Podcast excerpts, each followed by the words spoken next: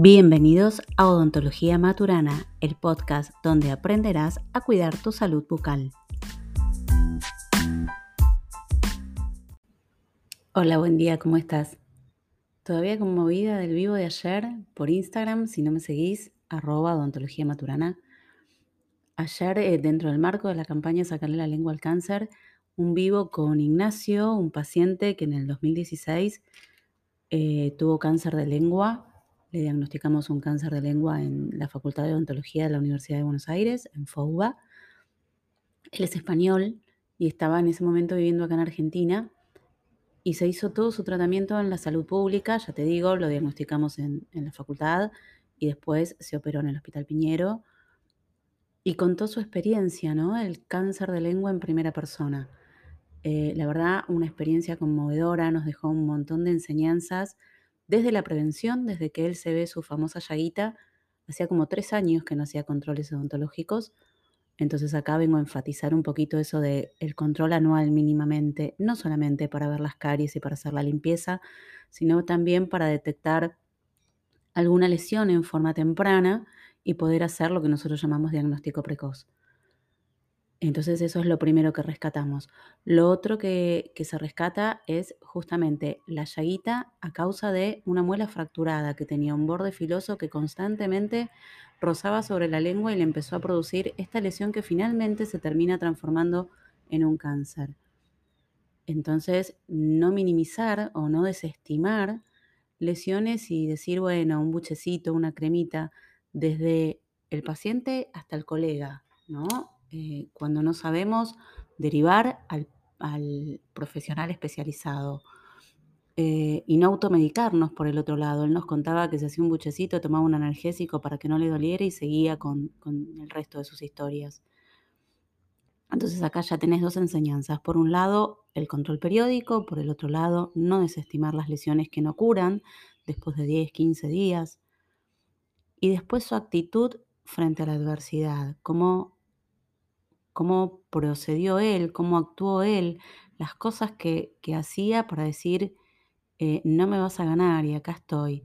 Y en un momento yo le digo, pasamos los cinco años de sobrevida, que eh, los cinco años es un poco el, el, tiempo bisagra, el quiebre para decir, bueno, un buen pronóstico y ya estamos, no dar una alta, porque un paciente que tuvo un carcinoma siempre puede volver a tener otro, eh, y es de control y es de cuidado, pero bueno, sí por ahí podemos relajar un poco y hacer controles más distanciados cuando el paciente está ya asesorado y capacitado en, qué lo tiene que preocupar, qué no, esto puedo, esto no puedo.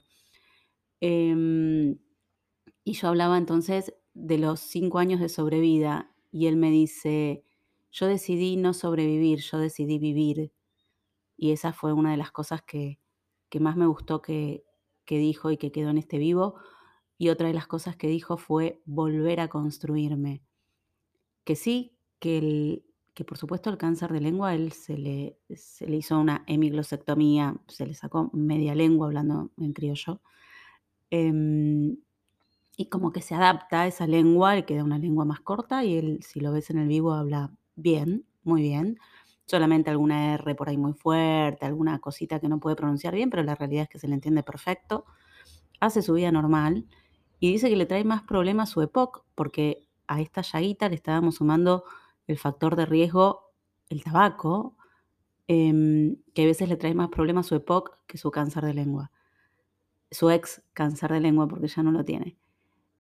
Siguiendo entonces un poco con las conclusiones, dijimos los controles periódicos, no desestimar esas lesiones que parecen chiquitas y que andamos con los buches y esas cosas, y evaluar los factores de riesgo, en este caso el tabaco, cómo el tabaco actuó como iniciador para que después ese trauma crónico, esa muela fracturada que actuaba ahí todos los días, lastimando y junto con el tabaco terminaron desarrollando un carcinoma.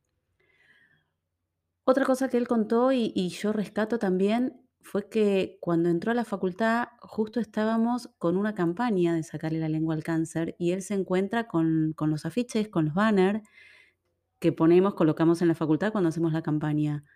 Y dijo, dentro de mi entorno, nadie conocía lo del cáncer de boca, el cáncer de lengua, como que fue una novedad. cuánto los profesionales de la salud todavía tenemos que trabajar en la prevención, en la concientización y en dar a conocer que el cáncer de la cavidad bucal existe. Eh, yo por ahí en un momento invité a las autoridades a dejar algún afiche en, la facultad eh, del cáncer de lengua o de la campaña, sacarle la lengua al cáncer, eh, dando a entender que el cáncer en la cavidad bucal existe. Esa es otra conclusión que también me pareció interesante, rescató a la salud pública acá en Argentina. Ya te conté que él estaba viviendo en Argentina, pero es español y actualmente está en España, está en Madrid. Eh, bueno, nada, te invito, si no lo escuchaste, a, que lo escuches.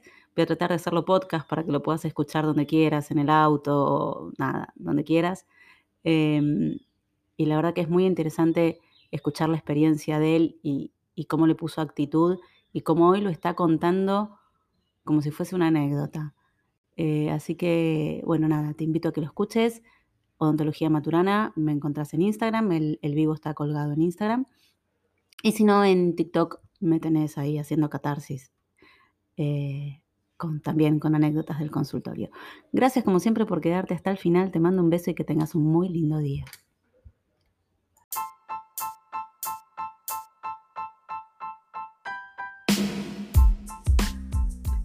Gracias por quedarte hasta el final. Nos encontramos en el próximo episodio de Odontología Maturana, el podcast que te enseña a cuidar tu salud bucal.